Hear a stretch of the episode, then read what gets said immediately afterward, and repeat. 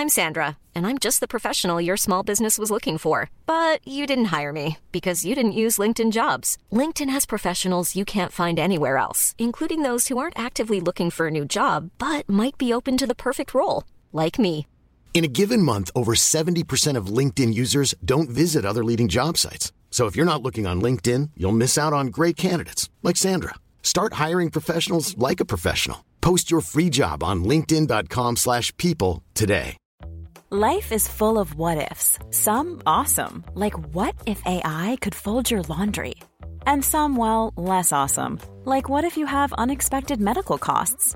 United Healthcare can help get you covered with Health Protector Guard fixed indemnity insurance plans. They supplement your primary plan to help you manage out of pocket costs. No deductibles, no enrollment periods, and especially no more what ifs. Visit uh1.com to find the Health Protector Guard plan for you. Bienvenidos a Dos Nombres Comunes, episodio 135. ¿Alcanzaste a ir al gimnasio? Cuando dices el número del episodio, ¿sabes que sigue este episodio o lo checas? Ah, ahorita lo chequé. Ah, ok, ya. Duda aclarada. Mm. Alcancé el gimnasio, sí. ¿Sí? El otro día me... Digo, no sé si es- voy a compartir algo que quizá no quieras compartir y en su caso me dices, pero... Y y creo que lo mencioné aquí en algún episodio. Tú hace un año o un poquito más quizá, eh, me recomendaste ir con un... Pues es, ¿qué es? ¿Nutriólogo o entrenador personal? No, es como un nutriólogo, pero no sé si sea nutriólogo, pero como que te diseña. ¿Tú no revisaste su diploma? No, eh, me lo recomendaron Mm, hace muchos años, ok. como por el 2016, por allá. Mm, y, y que da- ah, tenía muy buenos resultados en diferentes niveles, digamos. O sea, si estabas muy gordo, te, te, te enflacaba chido. Si estabas flaco y querías, no sé, como que crecer masa muscular, lo lograbas.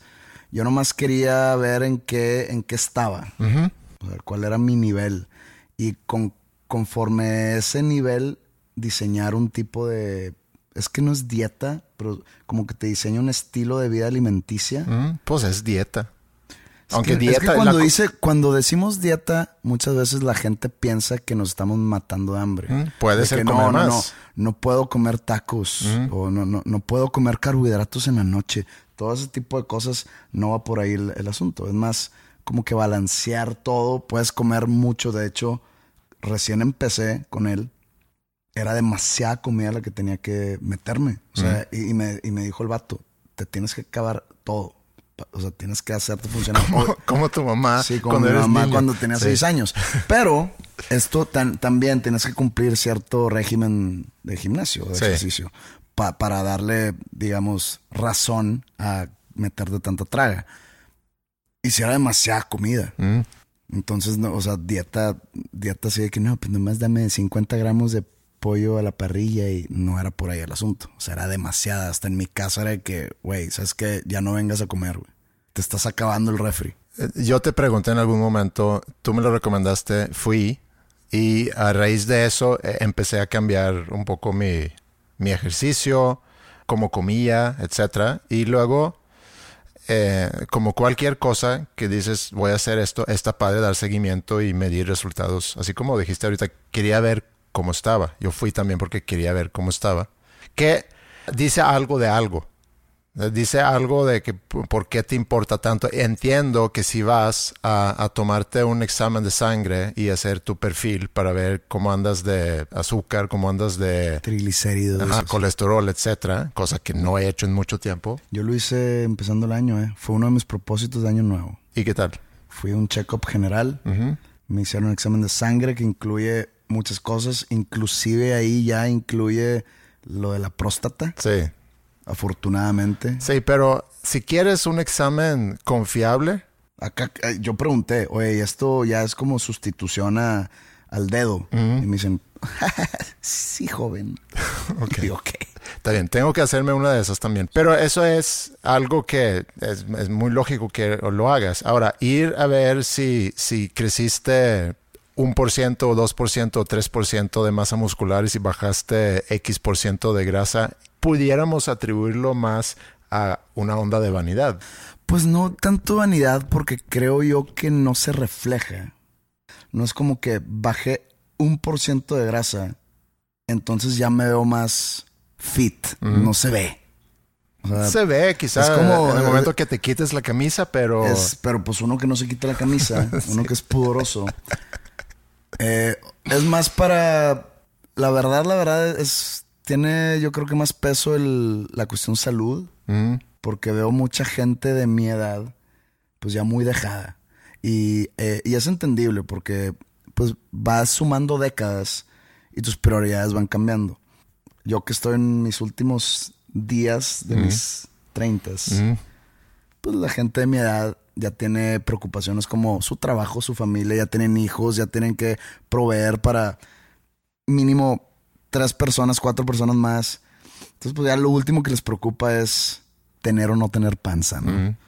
O estar pelones o no, o X. O sea, prefieren ellos su tiempo de ocio, su tiempo de recreación, en- enfocarse en, en otras cosas como convivir con sus hijos o jugar Xbox o ver fútbol o no sé, salir con los amigos a tomar un par de cervezas que ir al gimnasio o, o decir, sabes que es miércoles, no quiero tomar hoy. Sí. Y como yo no estoy en esa posición, puedo darme estos, estos lujos, entre comillas. Mm, Yo también me los doy y yo estoy en, quizá en otra posición donde entonces ese posible reclamo, y por eso decía lo de, lo de la vanidad, que yo sigo pensando que, que mucho de mi régimen de ejercicio tiene mucho que ver con vanidad más que una cosa de salud, aunque los beneficios obviamente los también los puedo sentir. O sea, duermo bien, me siento bien, Eso ya es de la mano de la salud.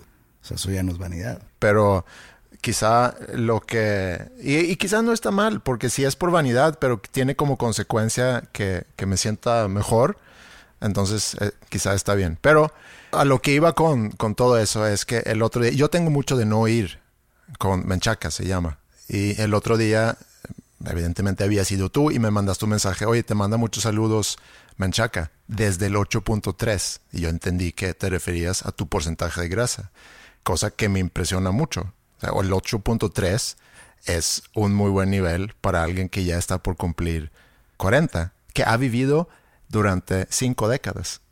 Yo he vivido durante seis décadas. Y cuando me di cuenta de eso, me dio algo. Nosotros dos ya vivimos dos, dos siglos, dos milenios, yo cinco décadas. A ver si son cinco. Sí. 80, 90, 2000, 2010, 2020. Ya es mi quinta década. Ya paremos mejor. güey.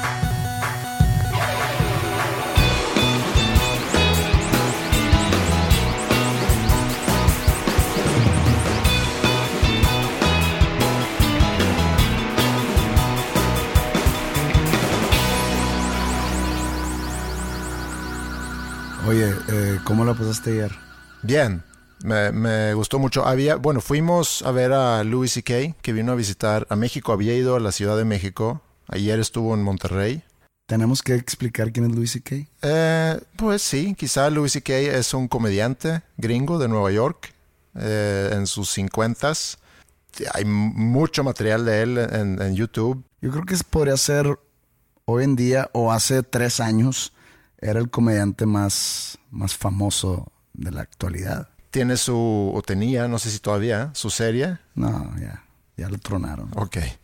Eh, y vino ayer a Monterrey. Yo no había visto stand-up en vivo. No es cierto. Había ido hace 23 años aquí en Monterrey eh, a algún lugar, a un club que está aquí. Es el, el unicornio azul y así. Sí. Pero eso cuenta como ir a ver stand-up. No en vivo. sé, no sé. O sea, yo vi hace varios años también, hace más de 10 años, vi a Jerry Seinfeld en Las Vegas. Pero era un auditorio del tamaño de- del que fuimos ayer, que era el auditorio Pabellón M. Sí. Y como que yo me imaginaba, digo, me la pasé bien en ese entonces, pero pues como el programa Seinfeld empieza en pequeños clubs, Sí. o sea, él, él haciendo su stand-up. ¿Se llama el Comedy Cellar o cómo se llama? E- Ese, el lugar donde él está. Sí, que tiene el fondo. improv, ¿no? Ah, no sé, pero bueno, sí. en, la, en la serie se llama improv. Ok. Pero me tocó verlo en un auditorio gigante, igual como me tocó ver ayer a Louis C.K. en un auditorio gigante. que para mí fue mi segunda experiencia viendo un stand-up. ¿Por qué? Porque, digo, no sé, perdónenme los comediantes que nos escuchan si con esto que voy a decir, no sé si estoy mal, pero ir a un unicornio azul, no sé si cuente. Mm. ¿Sí cuenta? No, pues sí cuenta, porque cuenta lo que por- ofrecen pues, ahí es stand-up, sí. Digo, y podemos reconocer que hay quizá niveles, como hay niveles en, en todo. Sí, ¿sabes qué? ¿Sabes qué? Sí estoy muy mal. Una disculpa a, a los que es comediantes que han estado en clubs pequeños. Mm. Sí, es como, pues, oye, soy una banda de rock, pero estoy tocando en un lugar chiquito porque, pues, es mi... Sí. Es lo que ahorita puedo hacer, sí. Una disculpa. Eh, sí he visto stand-ups. No sé si cuente ahora sí. Esto sí ya lo voy a decir. Es- no sé si cuente ir a una despedida de soltero y que ahí viene un comediante. Ok, Y sí. ya llega y, y empieza a decir chistes o, o intentos de chistes y pues la raza de que me ha tocado estar en unos muy incómodos que la raza no se ríe y hasta el vato de que se veía el reloj y jugando hacía como que se quitaba el sudor de que puta me faltan 40 minutos. Sí. Entonces este A mí se me hace una profesión muy... O sea, eres muy vulnerable y muy valiente. y muy valiente. Pero bueno, este señor Louis C.K. Que fuimos, perdón, que fuimos organizado por Roberto, nuestro amigo Roberto Martínez, que por cierto tiene un podcast nuevo. No sé si deberíamos estar promoviendo otros podcasts, pero tiene un podcast nuevo que se llama Cosas. Lo tiene con, con Jacobo Wong. Jacobo Wong es, no lo conozco, me he topado con él quizá un par de veces. Es, creo que generó mucho following por sus videos en YouTube. Y eh, una, un paréntesis nada más de Jacobo Wong. En su momento era amigo, o no sé si todavía, de, Serbia. Hacía cosas con, con Neto, el cantante de Serbia, cuando Neto también empezó a hacer videos de YouTube. Y me acuerdo cuando nosotros todavía trabajamos con Serbia, que me llegó por ahí que él les había dicho que es que su management no, no es, no es, no es bueno para ustedes, merecen mucho más, tienen mucho potencial. y él es manager. Eh, no, Él conoce la industria, el management de la, del gremio discográfico. es el fenómeno que pasa también en el deporte, pasa mucho en la industria de la música, que, que cualquier persona a las 2 de la mañana y con unas cuantas chaves encima es experto el tema, como el que está Como en el cuando estadio. estamos, nos juntamos a ver un fútbol y estamos hablando de que el parado fue incorrecto, los cambios no fueron los necesarios, este güey ya no va bien por arriba, ¿por qué lo pones de centro delantero? Tienes que atacar por las bandas. Entonces de repente te volteas a ver y dices tú, ah, cabrón, ahora eres, ahora eres DT, güey. Es que haces aquí sentado en un pinche sillón. Exacto. Y eh, pasa mucho en la industria de la música, porque ahí eh, el roadie que jala cables en, en los shows también a las 2 de la mañana con unas cuantas cheves sabe todo sobre la industria de la música y te puede dar unos buenos consejos. Entonces, escuchen o no escuchen a... No, sí, escuchen. Ahí está Roberto. Roberto es pues, amigo de nosotros. Jacobo pudiera llegar a ser amigo también de nosotros. Roberto también me tira mucha tierra a mí, ¿Sí? pero en mi cara, que eso se lo voy a dar. Ok, está bien. Dice que, que este podcast, que yo soy el que traigo a la mesa el 20% de lo bueno. Entonces pues, yo le digo, pues, tú estás bien pendejo, ¿no? Pero me lo hizo mi cara Mm. y, se- y- y- me río. Y él bien. se ríe de vuelta. Y me lo dice a mí también. Me echa muchas flores. Al contrario de que a ti te echa tierra, a mí me echa flores. Bueno, pues entonces, ¿qué tal si hacemos un cambio? Que él viene aquí Ajá. a ver si funciona y yo me voy al de él. ¿Cómo se llama? Cosas. Ah, Yo me voy a Sí, no, cosas tienen muchos podcasts, pero y, y a ver quién gana. está bien, podemos hacer eso. Probablemente cosas se haga más popular que dos nombres comunes. Puede ser, fíjate. Eso se tendría que hacer para que Roberto me deje tirar tierra. Pero bueno, él organizó la ida al pabellón M ayer. Fuimos él, tú, tu hermano, yo, a, a ver a Louis C.K.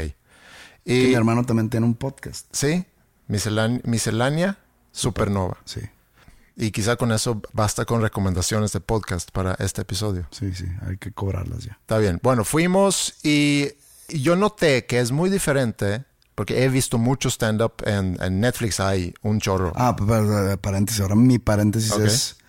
Y como introducción a nuestra noche de ayer, Mm. creo que no vuelvo a ir a un stand-up en vivo. Puede ser. por... por... La pasamos muy mal todos. Mm. O sea, no por el contenido del, del stand-up ni por el material que nos brindó Louis C.K. y su comediante abridor, que se me va su nombre, pero que también era bueno. Otro güey neoyorquino, no, no, la verdad se me olvidó su nombre. Sí. Mal de mi parte. Mm. Pero lo sucedió alrededor, no puede ser. Pero bueno, ahorita ya entramos en. Ahorita podemos llegar a eso. Eh, yo noté, porque como te decía, he visto mucho stand-up en Netflix, he visto mucho también en YouTube. Me gusta el formato y, y como te dije, se me hace muy valiente el que escribe contenido de una hora donde constantemente, constantemente no, y eso es referencia a lo que tú al rato vas a platicar, pero donde tienes que hacer el público reírse. Pero lo que yo noté es que yo rara vez veo eh, stand-up en Netflix o YouTube y, y me río en voz alta. Es- Eso no, casi no pasa. Cuando estás solo, creo que eso es lo que pasa. Entonces es el fenómeno de estar, porque eran quizá dos mil personas ayer. Es como cuando estás en un concierto, la euforia que puedes sentir cuando estás junto con mucha gente, misma cosa que pasa en las iglesias, cuando la gente empieza a vibrar, es el poder de las masas. Es- se contagia. Se contagia, entonces yo ayer sí me estaba, sí me estaba riendo. Yo también. Sí, y el show es muy bueno. A él le gusta mucho provocar. Eh, hay un momento, eh, in- inclusive, donde dice que yo desde muy temprana edad me di cuenta que me gustaba decir cosas que hacía sentirse incómoda a las demás personas. Y yo sé que quizá está mal, pero es algo que me, me da algo, me da una satisfacción. No que esté mal, no creo que esté mal, nomás cada quien tiene, digamos, sus superpoderes. Y pues si él, él no está haciendo mal a nadie. Él nomás dice cosas que se le vienen a la mente que son políticamente incorrectas y nada más va a poner incómoda a las personas que están a su alrededor, pero no los ofende a ellos directamente. Podrían ofender un tipo de idiosincrasia o de ideología. Por ejemplo, ayer, digo, no vamos a spoilear nada, no es como que creo que ya no tiene shows aquí, entonces no es como que se lo van a perder. pero tiene un segmento grande sobre que habla sobre la existencia de Dios o de Jesús.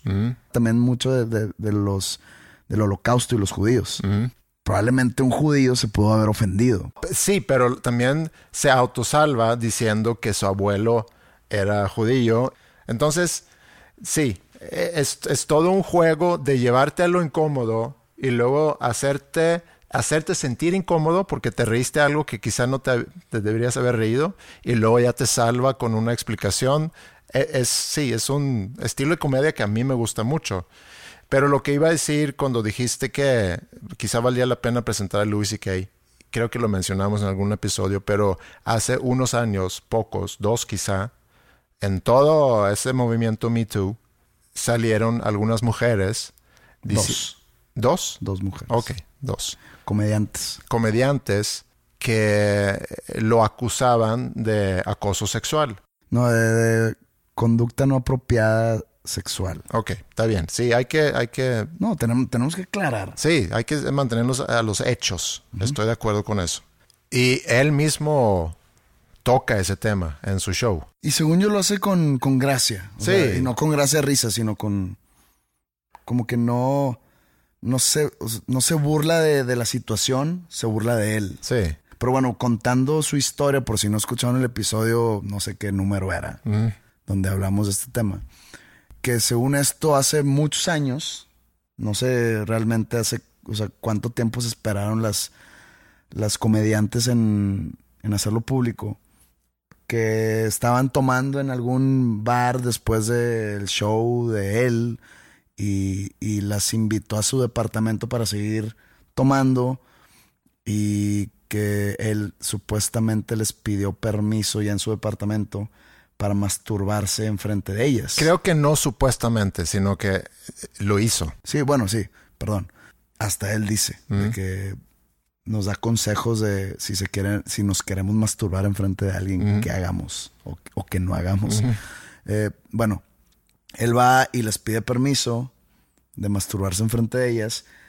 Ellas dicen que sí, dale, chido. Entonces el vato pues se da vuelo Y pasa tiempo y se pone de moda todo el movimiento Me Too por Harvey Weinstein y Kevin Spacey, etcétera, etcétera.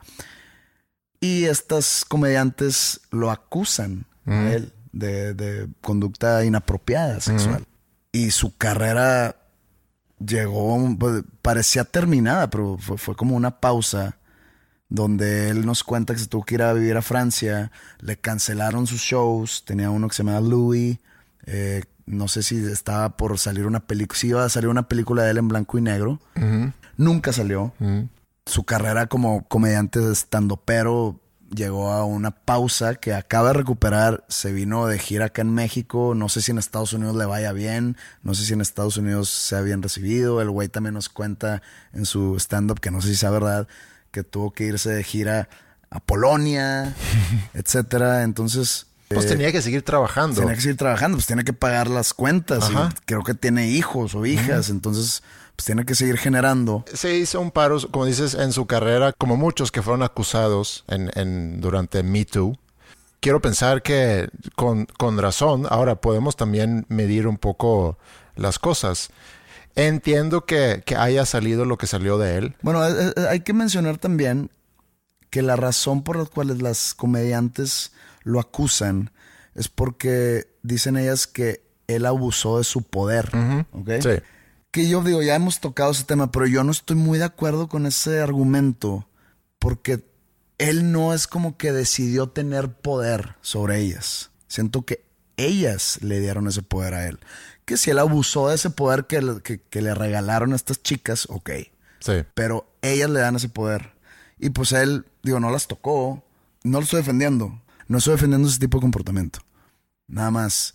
Siento que lo equipararon mucho con otros casos mucho más pesados como el de Kevin Spacey Sí. o como el mismo Harvey Weinstein que, que ese yo creo que es el epítome del Me Too, ¿no? Sí, que fue el, El que o el desencadenó primero o de los primeros, sí. Y ahí fue mucho por el, el, el abuso del poder.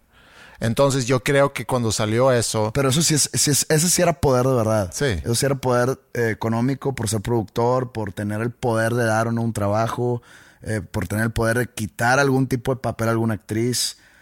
Luis y que nada más tenía ese poder entre comillas porque era muy respetado entre la comunidad de comediantes. hay una serie muy buena que se llama The Loudest Voice in the Room. Creo que se No, llama The. Loudest Voice nomás. The Loudest Voice se llama. Esa Sobre, está muy buena. sobre Salió Roger una- Isle. Salió una película. Sí, Bombshell. Y vi esa película el otro día. ¿Está buena? Sí, está buena. Porque es, es eh, como que una continuidad o paralelo a la serie, más bien. Pero desde la perspectiva de, de Megan Kelly y de. ¿Cómo se llama la otra chica? Gretchen. Que no me acuerdo su apellido ahorita. No, no me acuerdo. del Que, bueno, es sobre Fox News. Roger Isle fue el, el creador de Fox News. Eh, y habla mucho sobre cómo él abusaba de su poder, eh, intercambiaba favores sexuales con el personal o con las chicas que trabajaban ahí y que querían estar en la tele. Entonces, sí hay eh, sin duda muchos casos de donde ese abuso de poder haya existido y cuando empezaron a, a dirigir la luz hacia eso, pues empezaron a salir muchos. Yo creo que muchos pensaron, bueno, a mí me ha pasado alguna vez y una de esas fueron esas dos mujeres que salieron acusando eh, a, a Louis C.K. Entonces, eh, lo trata en, en- su stand-up, eh, medio lo, lo pinta como un fetiche, que sí, podemos decir que es un fetiche. Y, y lo que me dio risa es que dice, yo sé que todos ustedes también tienen cosas raras, Nada más que nadie las conoce. nada más que nadie los conoce. Obama sabe que mi fetiche es masturbarme en frente de otras personas. Entonces sí lo trató, sí lo trató muy bien. Y todo eso lo quiero conectar con algo que, que me llamó demasiadísimo la atención. Que concerniente a, a todo este movimiento Me Too. Solo que a lo que voy sucedió 14 años antes de que empezó el movimiento Me Too. ¿Se puede decir que ese movimiento como que terminó? No, ¿verdad? Pues O sea, ya- yo creo que yo creo que vino, estalló como una bomba. Hubo víctimas eh, como en cualquier guerra culpables, hubo víctimas inocentes y, y dejó una marca y dejó conciencia. Entonces yo creo que sí deja conciencia. Pero yo creo que perdió un poquito de credibilidad por las diferentes acusaciones, se puede decir falsas o exageradas. Sí. o- Y también por cómo muchos fueron tratados en los medios. Hubo muchos actores en todo eso que hizo que perdiera fuerza o que perdiera, rele- no relevancia quizá, pero que se pudiera desacreditar. o se normalizó que en el pasado ha habido demasiados acosos sexuales. O sea, como que ya no fue raro, como cuando sucedió la guerra contra el narco aquí en México, que llegaba un punto donde que ver cuál, bueno, a mí nunca me tocó ver nada, pero enterarte de que había tres cuerpos colgados de tal puente, ya, ya era de que, ah, órale, Sí. lamentablemente llegó a eso. O Sí. de que había dos cuerpos tirados en avenida no sé cuál. De que, ah, pues, mal pedo. Pero bueno, regresando a mi, a mi punto que no pude desarrollar. Hace unas semanas fueron los Grammys, los, la entrega de los premios Grammy, ¿no? Un domingo. ¿Mm? Hace una semana. No, porque no fue el domingo pasado. El domingo pasado fue el Super Bowl. Ah, perdón. Y el, un domingo anterior creo que fueron los Mm. Grammys. Gran show el del Super Bowl. ¿Te gustó? Sí, solo cuestiono la presencia de los dos reggaetoneros que no tenían por qué, no, no había, no en el caso, no, no hicieron mejor el show, para mi gusto lo hicieron peor, para mi gusto fue de que la parte negativa de, Ujú. nomás que por ser la onda latina, Miami, siento que los productores tuvieron la necesidad de meter un poco de reggaetón y pues agarraron a los dos, digamos, los dos, ¿cómo se llama? ¿Bateadores? No, que, que ondean una bandera, los dos Ah. abanderados más importantes del género. Ajá. Para mí eso fue como que el- el- la, la oveja negra del asunto. Pero bueno, eh, un, un domingo antes fue el- los Grammys, Sí. gringos, no los Latin Grammys. En la mañana de ese domingo hubo un accidente en California, donde mueren nueve personas en, un heli- en una falla de helicóptero, en un choque de helicóptero. Mm. Entre ellos, eh, el, basquet, el ex basquetbolista Kobe Bryant y su hija de 14 años. Y otras familias que iban a viajar a un juego de básquetbol de las niñas. Pues el mundo se conmocionó totalmente. El mundo deportivo, el mundo del espectáculo, el mundo de redes sociales. Todo el mundo fue Kobe, Kobe, Kobe, Kobe. Está bien, yo soy un fan demasiado casual del, del básquetbol. Es más, creo que ni llego a fan. Yo sigo los juegos cuando voy a San Antonio y me invitan al juego, a algún juego de los Spurs. Voy y ahí es cuando sé más o menos qué onda. En las finales es cuando los sigo dos, tres. Eh, es un deporte muy divertido de ver en persona, pero cometen el pecado del béisbol, que son demasiados juegos. Entonces, ver el juego número 14 a comparación del NFL o de cualquier liga de fútbol, como que no tiene tanta relevancia. Y si el, el equipo pierde su juego número 52, probablemente no importe y no impacte su récord. Entonces eh, ahí es yo- donde yo pierdo mi interés. Entonces mejor veo los playoffs o veo las finales. Bueno, entonces ya dejé claro mi pseudo fanatismo al, al básquetbol. Obviamente yo estaba eh, familiarizado con Kobe Bryant y su legado y sus logros como basquetbolista. Sé que ganó un Oscar hace un par de años por, una- por un corto que él produjo sobre su retiro del básquetbol. Y obviamente también sé y me acuerdo de las acusaciones en su contra de violación. No de que se la jaló enfrente de dos, no, de violación y de golpear o de ¿cuál, es la palabra para assault? Eh, no sé, pero Pues sí, que implica cierto grado de violencia. sí. Violencia física de cierto grado, ¿no? También me acuerdo de eso, pero no me acordaba tanto. Entonces, pues se muere y dices tú, pues chinga, porque, o sea, no, deja tú que sea una celebridad, que, que lamentable muerte de cualquier persona en- y de niños o de jovencitos. Y pues sí te da tristeza, ¿no? Pero entonces empiezas a ver las noticias y empiezas a ver programas deportivos que cubren la tragedia. Y empiezas a ver en, en Twitter y en Instagram usuarios de, que hablan de deportes, como que hablar de la tragedia, hablar de, lo, de la carrera deportiva de Kobe Bryant, pero también hablar de su vida personal Y vi mucho que, que decían de que una, un alma noble, una gran persona, un, un ejemplo a seguir para la juventud. Entonces dije, ok, probablemente yo esté mal. Mi memoria esté mal. Entonces me meto, antes de, esto es antes de que empezaran los Grammys, que, que fue el mismo día que muere Kobe, ¿no? Entonces me meto a internet para refrescar mi memoria, porque dije, tan mal, tan mal está mi memoria, o sea, pues, me, me- me estoy confundiendo totalmente. Y leo varios artículos que me refrescan el suceso del 2003 y digo, ¿qué pedo, güey? ¿Qué está pasando? Hablemos de los sucesos por encimita. Ujú. En el 2003, Kobe Bryant estaba en un, un hotel, no sé dónde. Y no sé qué hacía una empleada del hotel en su cuarto. Pudo haber estado limpiando, pudo haber sido la manager del hotel, eh, llevándole algún tipo de regalo. No sé qué hacía una empleada del hotel en su cuarto. Ella alega o alegaba que Kobe Bryant la violó y la ahorcó. Entonces van y lo denuncian. Los abogados de Kobe como que la intimidan para que no prosiga con el caso. Ella creo que nunca, nunca le dio seguimiento a la, a la denuncia penal, pero si había algo civil pendiente, que según esto se arregla tras bambalinas, con dinero, obviamente. Él estaba casado cuando Él estaba casado. Ok. Entonces él, bueno, según lo que leí, ¿verdad? Él eh, arregla el, el problema con dinero Ujú. y luego por la denuncia civil, él pide perdón, pero dice que él pensaba que el acto era consensual, pero que puede entender por qué ella pensó que no lo era Mm, o pensó que se- estaba siendo violada. Y se olvidó el problema. ¿Ok? Esto fue en el 2003. Si eso hubiese sucedido 2017, 2018, 2019, incluso 2020, estaríamos hablando de, otro, de otra situación totalmente diferente. Pero entonces, ok, esto fue, fue- fue hace mucho. Sí, pero a ver, ¿puedo poner aquí un paréntesis?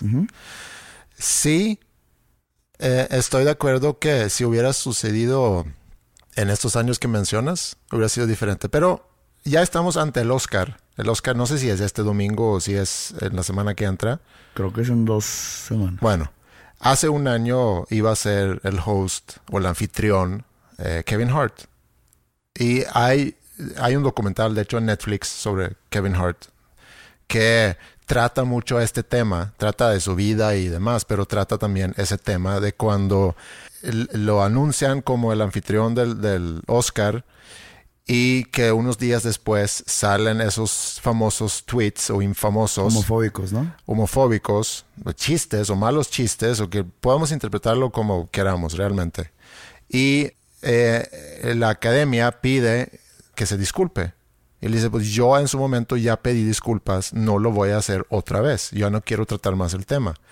Lo que está interesante de todo eso, bueno, por un lado, sale algo que pasó hace muchos años, cosa que pudiera haber pasado también con Kobe Bryant durante el 2017-2018, como le pasó a Louis C.K. también, que salió algo del pasado. Pero lo que está interesante en ese documental es ver toda la máquina de relaciones públicas de cómo manejar esa crisis, de qué es lo que debes de decir en una entrevista, con quién debes de hablar, con quién no debes de hablar. O sea, hay toda una máquina para como que medio tapar eso. Y también sale en ese documental como él tuvo un problema de infidelidad. Eh, y por eso te pregunté ahorita si Kobe Bryant Bueno, que- estaba casado. Eh, Eso sí no lo leí en, en- en esos artículos, pero recuerdo allá por aquellos años que fue noticia el, la joya que le regaló a su esposa para contentarla, para poder, para pedirle perdón por lo sucedido. Y le regaló un anillo de no sé cuántos quilates dólares, no sé. que también dice algo de algo. Sí, o sea, el- es más, el pedir perdón por algo ya te, ya, ya, ya te dice algo, ¿no? También. O sea, te dice que, ok, estás pidiendo perdón porque estás aceptando que lo hiciste. Tira un pero. Pero yo pensé que era consensual. Mm, Pero entiendo que ella pensara lo contrario. Ah, cabrón.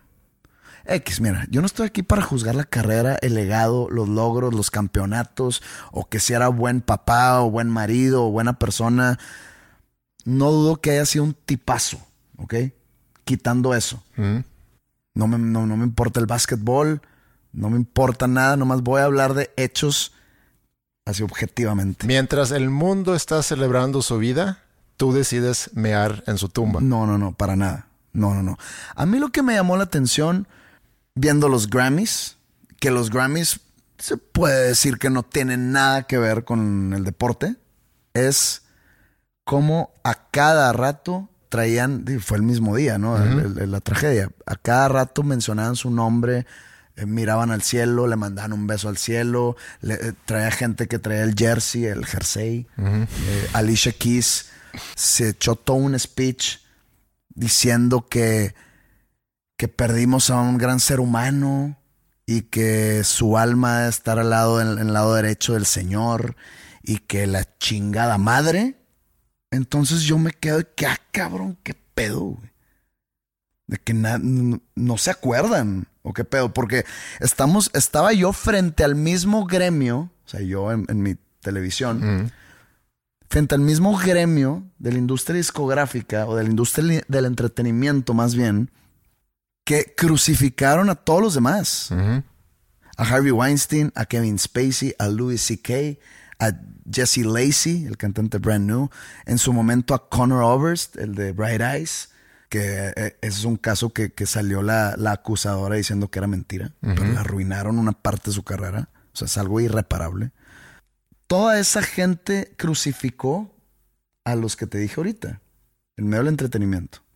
¿Cómo puede ser posible que nadie se acuerda? A mí me llamó la atención todo esto. No voy en contra de Kobe Bryant. No voy en contra que se haya olvidado una acusación de, de violación. Voy en contra de la incongruencia. No tienes que hacerlo cagada. No estoy pidiendo o no estaba esperando que Alicia Keys se le fuera de baño a Kobe Bryant diciendo que, ¿por qué lo recuerdan así? Si este güey era un tal, tal, tal. No, no más. Quédense callados. Si no quieren quedar mal, quédense callados. No dudo nada que en dos semanas que sean los Oscars, no, no, y estoy igual que tú, no sé cuándo son, vaya a haber todo un pedo por Kobe Bryant. Pues quién sabe.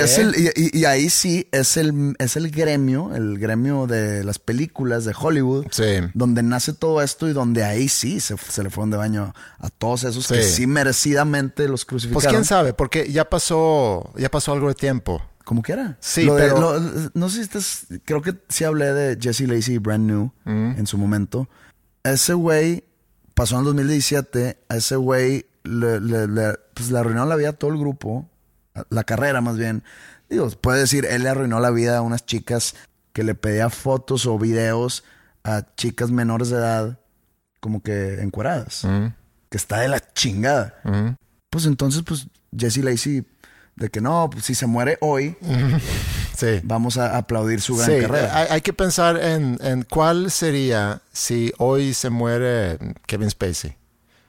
¿Cómo lo van a reportar mañana los periódicos? En el, en el primer anunciado van a, le van a poner el adjetivo o van a, con comas, van a poner acusado de...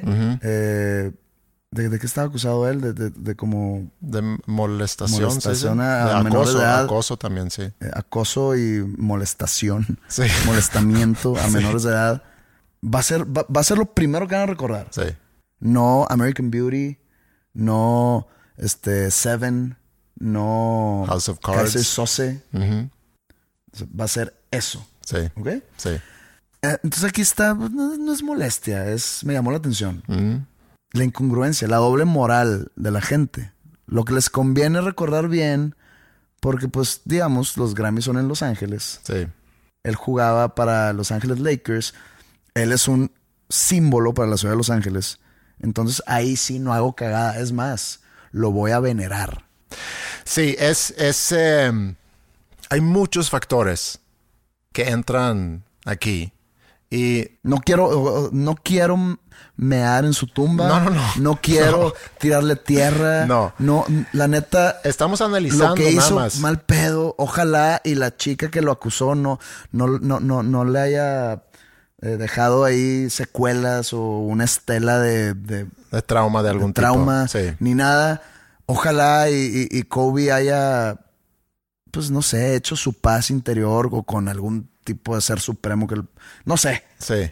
se haya redimido de alguna manera personalmente. Ojalá y sí, ojalá y si existe un- una vida después de la muerte, ojalá esté en la parte positiva de, de la misma. Sí. Nada más, la incongruencia de la gente es mi problema. Sí, Prosigue. como dije, hay muchos factores que entran, pero antes de, ahorita mencioné yo a, a Kevin Hart y en ese documental eh, hay un, un caso de infidelidad y, y se- su esposa se entera. Creo que hay un video y creo que mandan el video a la esposa y él tiene que tratar ese tema con su esposa, la esposa embarazada además. Eh, entonces lo logra manejar o lo logra resolver. Eh, lo resuelven como muchas parejas en, en alrededor del mundo tienen que resolver ese tipo de temas. Hay quienes lo pueden resolver, hay quienes no lo pueden resolver. Si a mí me pasaría, no sé. Tendría yo creo que vivirlo para ver cómo voy a reaccionar, pero si ahorita me preguntas, para mí sería muy difícil un tema así. Pero en el caso de Kobe Bryant, no solamente tenía que tratar con el aspecto legal del asunto, sino también tenía que resolverlo en casa, que es un poco más difícil, creo yo, que lo que le tocó a Kevin Hart. Pero bueno, eso es un paréntesis. Ahora, todos los factores, mencionaste tú varios ahorita, es un ícono para muchas personas. Es una gran celebridad, lo que significa en Los Ángeles, porque jugó 20 años para Lakers, según entiendo. Llevó campeonatos a la ciudad. El básquetbol sí es muy popular.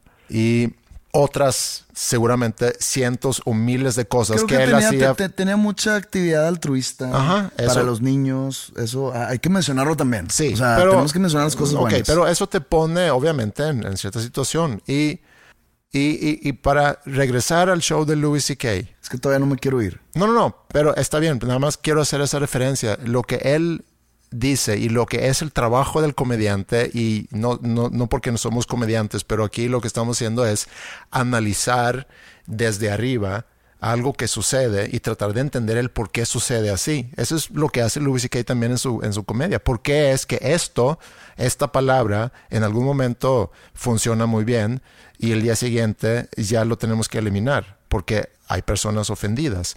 O por qué se ríen de tal cosa y pero cuando yo te explico que te reíste de algo que no te deberías de haber reído, te sientes mal. Hay una, hay, digo, no por hacer spoilers, eh, no, no lo van a ver, pero me dio mucha risa cuando empieza a hablar sobre el, el, el güey sin piernas. Sí.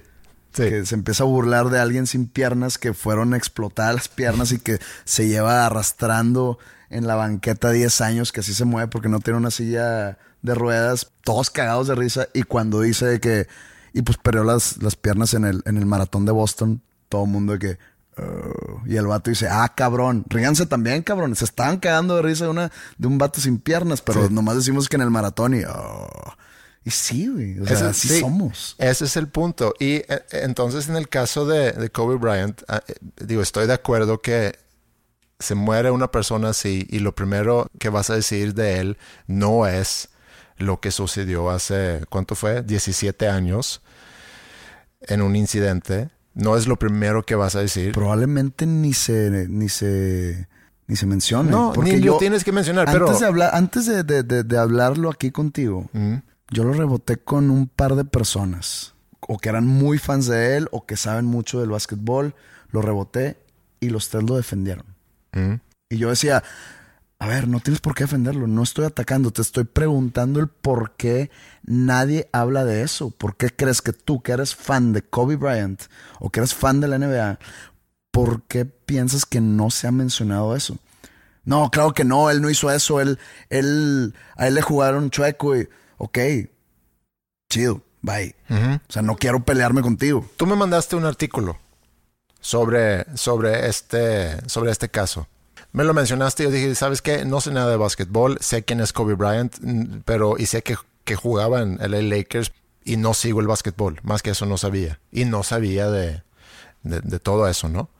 Entonces tú me mandas un artículo y lo que me llamó la atención, en ese artículo se menciona la persona, la chica que, o la mujer que escribe el artículo, menciona a otra mujer que creo que era de New York Post no sé de dónde era ella, también eh, reportera o periodista, perdón, que había tuiteado algo. Cuando murió Kobe. Cuando murió Kobe, eh, esta mujer, eh, que según yo es del New York Post o escribe para New York Post, tuitea algo relacionado con lo que tú mencionas de este caso hace 17 años.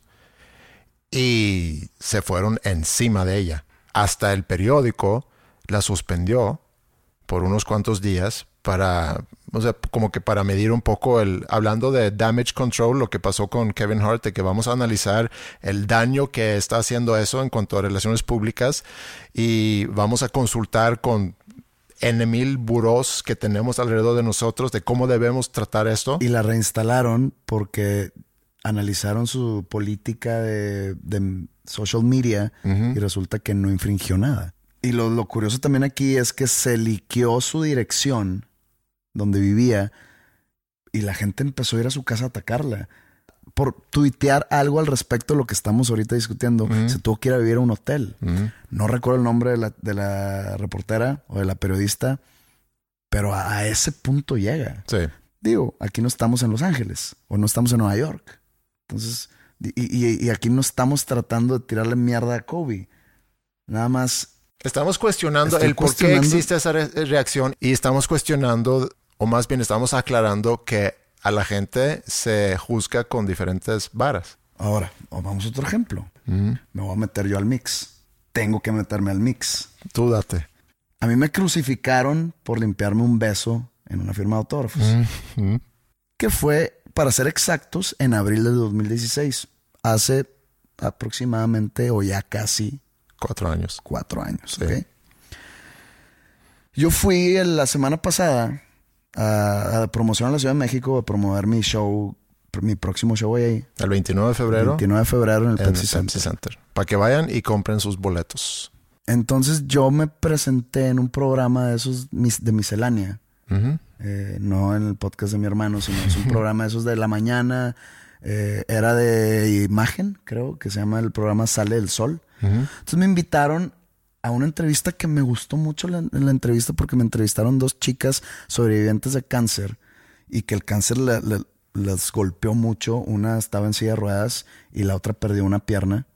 Niñas. Estoy hablando que tenían, una tenía 15 y la otra tenía 19. Y el caso de la entrevista o el segmento era hablar sobre pues, lo más profundo que hay detrás de un artista. Y la entrevista está, pues, está muy profunda. Hablé de cosas mías, no de mi música.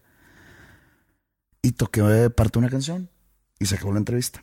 Obviamente, eh, el programa sube a sus redes, el segmento. Y cometí el error de meterme a leer los comentarios en, en un video de YouTube sobre ese segmento. Oye, el 97% de los comentarios me están mentando la madre. ¿Cómo invitan a ese pendejo? Este, nada, yo le cambié a la chingada. No, es hijo de la, es hijo de puta que se muera mejor. Por eso ya no va a ver su programa de cagada. No, que cómo invitan a ese güey malagradecido, patán, déspota. Todos haciéndome cagada, güey. Y a ellas a la vez. Por haberte invitado. Ah, al programa. Al programa al Sale el Sol se llama. Y yo, ¿cómo, güey? ¿Cómo es posible? Ya había pasado lo de Kobe Bryant. ¿Cómo es posible? Os Digo, es, es totalmente a proporción mucho menor. Mm. Pero digo, wow. O sea, si hay gente, perdón, si hay gente muy pendeja. Sí, apenas ahorita te enteras de eso. No, pero si hay gente muy pendeja que, wow, o sea, que, que, que obtusidad. Mm. Sí se dice obtusidad. No sé, pero... Cuando alguien es obtuso, que es obtuso, que tiene la mirada así mega cuadrada, como cuando le ponen los, la- las cosas a los caballos para que no volteen a los lados Sí. y se concentran hacia nada más. Miopes también se puede decir. que no- no- Aunque no sé si eso es un insulto y ofende. obtuso. No, miope. Miope, pues es alguien que no puede ver bien. Es, es- es- es algo físico. Sí, por Pero eso. pues no, es como decir calvo. Pues estás calvo, güey. ¿Qué chingos le hago? De que, oye, pues me topé a Juan. ¿Quién es? No, pues que tiene nariz aguileña. Ah, pinche culero. ¿Qué quieres que ya tiene nariz de bola o tiene nariz chiquita? Pues no, güey. Entonces, bueno, regresando, esa incongruencia. Estoy seguro que alguno de los cientos que me mentaron la madre o que le mentaron la madre al programa este es mega fan de Kobe Bryant y le lloró a Kobe Bryant y le sigue llorando a Kobe Bryant.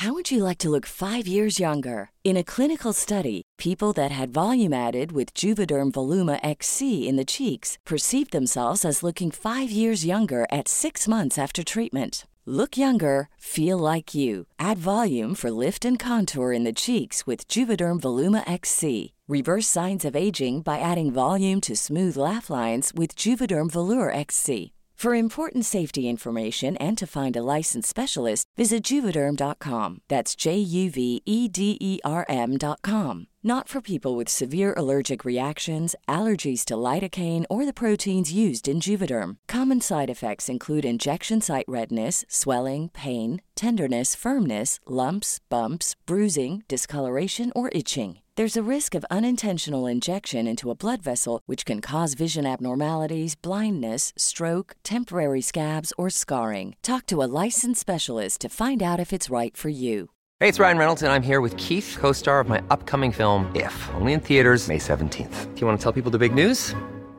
All right, I'll do it. Sign up now and you'll get unlimited for $15 a month in six months of Paramount Plus Essential Plan on us. Mintmobile.com slash switch. Upfront payment of $45 equivalent to $15 per month. Unlimited over 40 gigabytes per month. Face lower speeds. Videos at 480p. Active Mint customers by 531.24 get six months of Paramount Plus Essential Plan. Auto renews after six months. Offer ends May 31st, 2024. Separate Paramount Plus registration required. Terms and conditions apply if rated PG.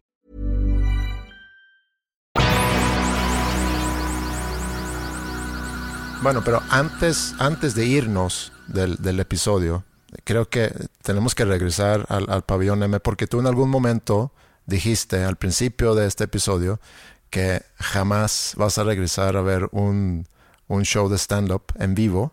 Mi experiencia ayer fue cercana, no es más, tú peor, que cuando vas al cine y sales encabronado porque la persona al lado se la pasó hablando con, con la persona que venía, o el de atrás estaba comiendo palomitas y, y con la- las bolsas, ¿no?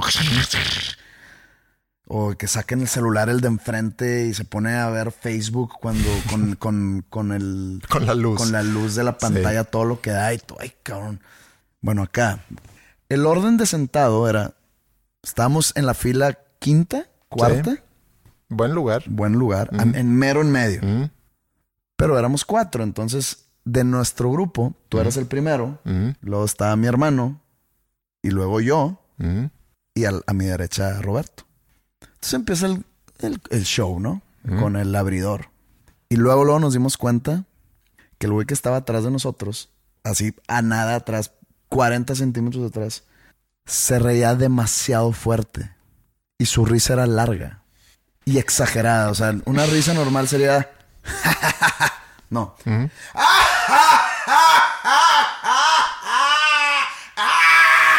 Así se reía el vato. Entonces estaba exactamente detrás de mi hermano, ese güey, y volteó a ver a Baristo de que, güey, qué pedo. Y me dice, ya sé, güey, pero ¿qué se hace al respecto, güey? De que cállate, no te rías, pues no mames, güey, estamos en un show de comedia. O de que ríete más bajito, pues chance sí se ríe el vato. Claro. O sea, no puedes hacer nada. Sí. Sí, era muy incómodo. Yo digo, estaba atrás de tu hermano, pero prácticamente atrás de mí también. Y prácticamente atrás de ti. No, sí. sí. Sí, es, sí era. Se empezó a convertir en el vato incómodo. Sí. Pero y luego le ganaron. Sí, pero a ver, nada más vamos a detenerlos un poco en, en, en este. Porque estás en un show de comedia. Tampoco podemos pedir que, a ver, se pueden reír, pero, Pero no tanto. No tanto. Y si tienes una risa muy, no sé, extravagante o muy de mucho volumen, te vamos a pedir que pues le bajes unos dos, tres rayitas nada más para no incomodar a la gente que está en tu alrededor. No, pero tú tienes que saber que tu risa es fuerte y es incómoda, si es que no lo estás haciendo adrede. Y tú tienes que también tener presente que tu alrededor quiere disfrutar el show. O sea, no, vi- no, no vinimos a escucharte reír, güey. Pero ese es un problema en general, que, que el ser humano y es desde nuestra existencia tenemos un problema de cómo debemos convivir. Es como el güey que está hablando al lado de ti en el cine. De que, güey, te has quedado en tu casa, güey. Hay gente que sí quiere ver la película. Ten la cortesía. Y luego les dices algo y se cagan. Entonces, X, lo del güey de atrás, eh, estaba complicada la situación porque pues no está haciendo nada malo. Se No. estaba riendo en un show de comedia. Malo si estaba riendo en una película de drama triste de que, güey. Eh, atrás de nosotros, pero del otro lado, como a tres o cuatro personas de- del, del reidor incómodo, había un güey que le estaba pegando mucho al piso con su bota o con su zapato. Cabe mencionar que el piso era de madera hueca, como que estaba, no sé, pues es un piso que mueven y quitan por, por las sillas. Sí. Entonces retumbaba demasiado. Entonces empieza a ser incómodo, pero pues ahí está, vives con eso. Pero se empieza para mí ser más incómodo porque enfrente de mí había un tipo que cada que le pegaba lo volteaba a ver. Entonces, quieras o no, te roba atención, te distrae. Claro. Que alguien está volteando a ver con ojos de te voy a matar. Ujú. A alguien que está atrás de mí. Entonces estás esperando que. Y tú estabas en la línea del yo fuego. estaba en la línea de fuego, entonces yo estaba esperando que este güey empezara a hacérsela de pedo al güey. Entonces me, Sí, me te- distraía. claro. Pero todo cambió cuando me di cuenta que el güey que estaba exactamente a la derecha de Roberto, o sea, a dos personas de mí, estaba también pegándole al suelo. Y aparte se estaba riendo igual de fuerte que el güey de atrás, pero a destiempo. ¿Ok? ¿A qué me refiero con a destiempo? En momentos donde no había chiste. Haz de cuenta que, que yo estoy armando un chiste, ¿no? Ajá. O sea, yo te estoy contando, pero te estoy poniendo en la situación de que, oye, pues iba caminando un día en, en la calle y pues era de subida y pues voy cansado, me empiezan a doler las piernas. Eh, eh, ahí no he dicho nada chistoso. No. Bueno, ahí se reía el vato. Y la risa nos- no nos dejaba oír cuando decía algo chistoso porque ya se había empezado a reír y luego de repente se sigue riendo, escucha que la gente se, se ríe ahora sí en general y ahora ahí dice, aquí me debo de reír. Entonces ya se ríe más y vuelve a morder otro pedazo de silencio, su risa, porque lo hacía demasiado exagerado. Y Roberto, en varias ocasiones, me volteó a ver y me dice, güey, no lo estoy pasando bien. No lo estoy pasando bien. Entonces yo dejé de poner atención y, y le lo volteaba a ver al, al tipo este. Y dije, este güey no está entendiendo lo que están diciendo. El reidor a, a destiempo. El, el, el, el destiempo.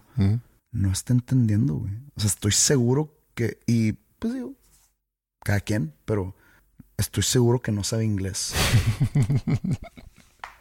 y le digo a Roberto, te lo juro que no está entendiendo nada, no sabe inglés, está riendo porque la gente se está riendo. Como que quiere ser parte de la audiencia, quiere ser parte de algo grande. No, y había, yo en algún momento también yo lo escuché. Yo no lo tenía al lado porque tenía tres personas. Entre, entre esa persona y yo esta- había tres personas.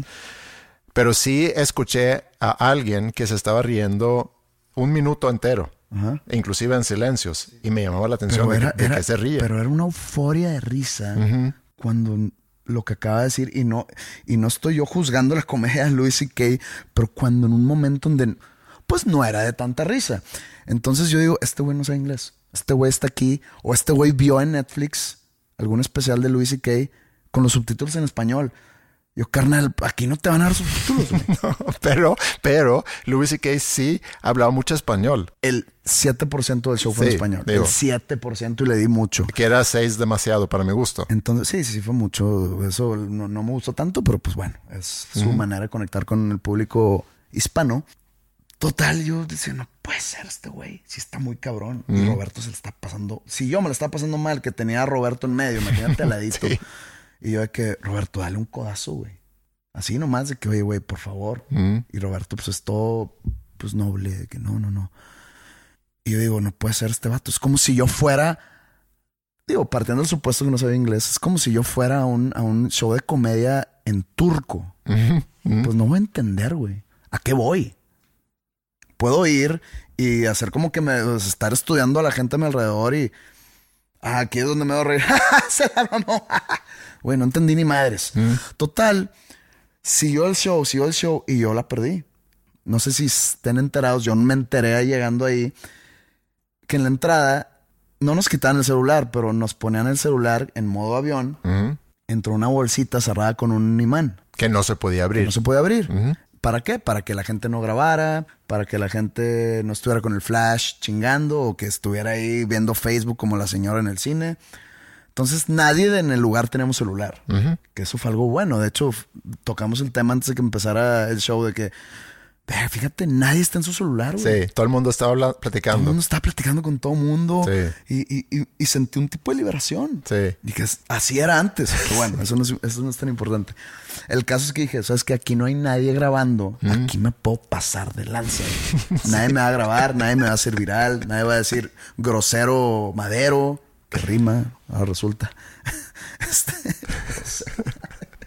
pero bueno, lo volteo a ver, lo veo a los ojos, él no me está viendo, y le hago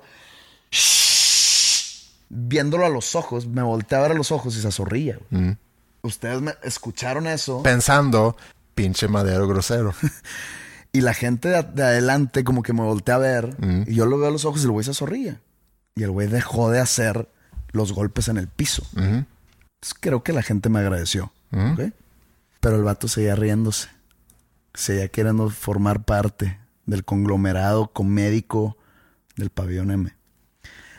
Hasta que una chava que estaba enfrente de él se voltea y le dice algo de que, que ya se callara el hocico, por favor, que no se riera tan fuerte y tan exagerado. Porque ustedes dirán de que, Pepe, es un show de comedia, la gente se va a... No, güey, deberían de haberlo escuchado. Tú, tú me puedes Sí, defender aquí. sí, sí, sí. No, O sea, estoy de eh, acuerdo. Estaba, eh, eh, sí, yo lo escuché riéndose muy fuerte. De eso quizás no puedo hacer tanto, pero el estarse riendo constantemente es como cuando estás en un lugar donde sabes que no te puedes reír, piensas en algo chistoso y mm, nada más empiezas a reírte. Pero reírte leve. Sí, re- reírte leve porque estás tratando de contenerte, pero, pero sabes que no me puedo reír aquí. A lo mejor era una de esas reacciones que por nerviosismo o no, sé por qué. No, no, no, no, no. Este güey se notaba que estaba forzando la risa. Llegué a pensar que era un palero. Sí, ¿Tú y crees dije- y- y que dije, Louis C.K. no creo necesita que paleros? Louis C.K. necesita paleros. No. No. veo a Louis C.K. con su manager de que, oye, ¿y si compramos unos paleros por si mi comedia está ojete, Unos comelonches. ¿sí? Y dije, no, no es un palero. Es un vato nada más que vio el especial en Netflix con subtítulos en español y pensó que le iban a dar subtítulos ahí y pues no. Y pues dijo, chinga, me la quiero pasar bien, entre comillas, voy a hacer como que me río y que me la estoy pasando cabrón. Y ya, eso fue, es, es- es la historia de ese vato. Entonces la, la, la chica lo calla, entonces de repente ya no le dio risa a nada. Eso me hace pensar que mi teoría es correcta, Que no sabía inglés. que no sabe inglés, que no tiene nada de malo. Oye, ¿quieres ver a una celebridad de la comedia en persona y en muy cerca, porque tenemos muy buenos lugares? Ve, chingón. No le entiendes porque pues no sabes inglés. No hay pedo. Nomás míralo, aprécialo. Pero no hagas la experiencia incómoda para los demás. Punto. Esa fue mi experiencia. Nos fuimos de ahí. Lástima que mi comentario principal fue: me la pasé pinchísimo por esos güeyes. Pero es un genio Luis C.K. Sí.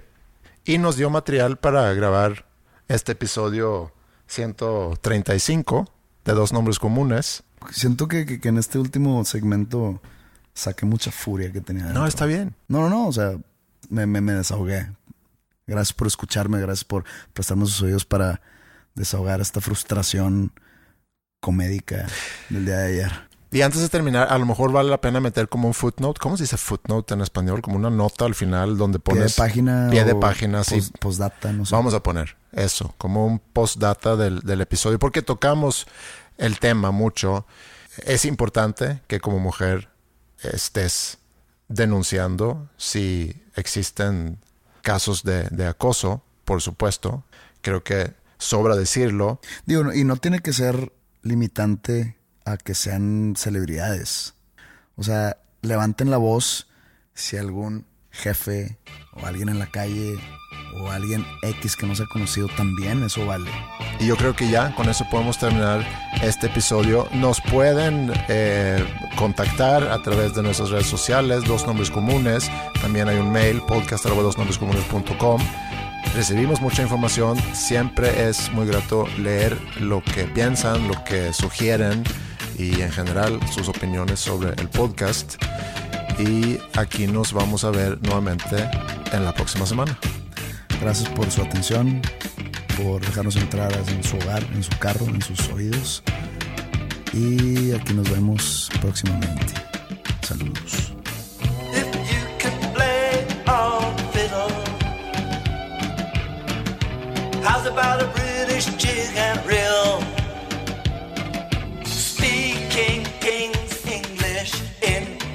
Quotation, as railhead towns feel the steel mills rust. Water froze in the generation.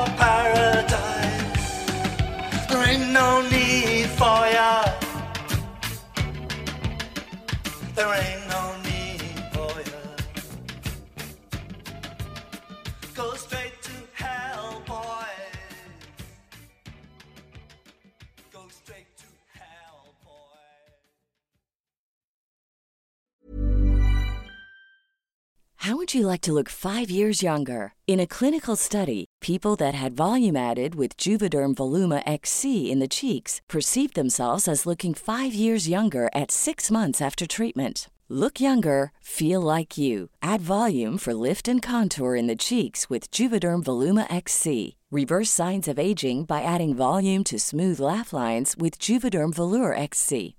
For important safety information and to find a licensed specialist, visit juvederm.com. That's J U V E D E R M.com. Not for people with severe allergic reactions, allergies to lidocaine, or the proteins used in Juvederm. Common side effects include injection site redness, swelling, pain, tenderness, firmness, lumps, bumps, bruising, discoloration, or itching. There's a risk of unintentional injection into a blood vessel, which can cause vision abnormalities, blindness, stroke, temporary scabs, or scarring. Talk to a licensed specialist to find out if it's right for you. Planning for your next trip? Elevate your travel style with Quince. Quince has all the jet setting essentials you'll want for your next getaway, like European linen, premium luggage options, buttery soft Italian leather bags, and so much more. And is all priced at 50 to 80% less than similar brands. Plus, Quince only works with factories that use safe and ethical manufacturing practices.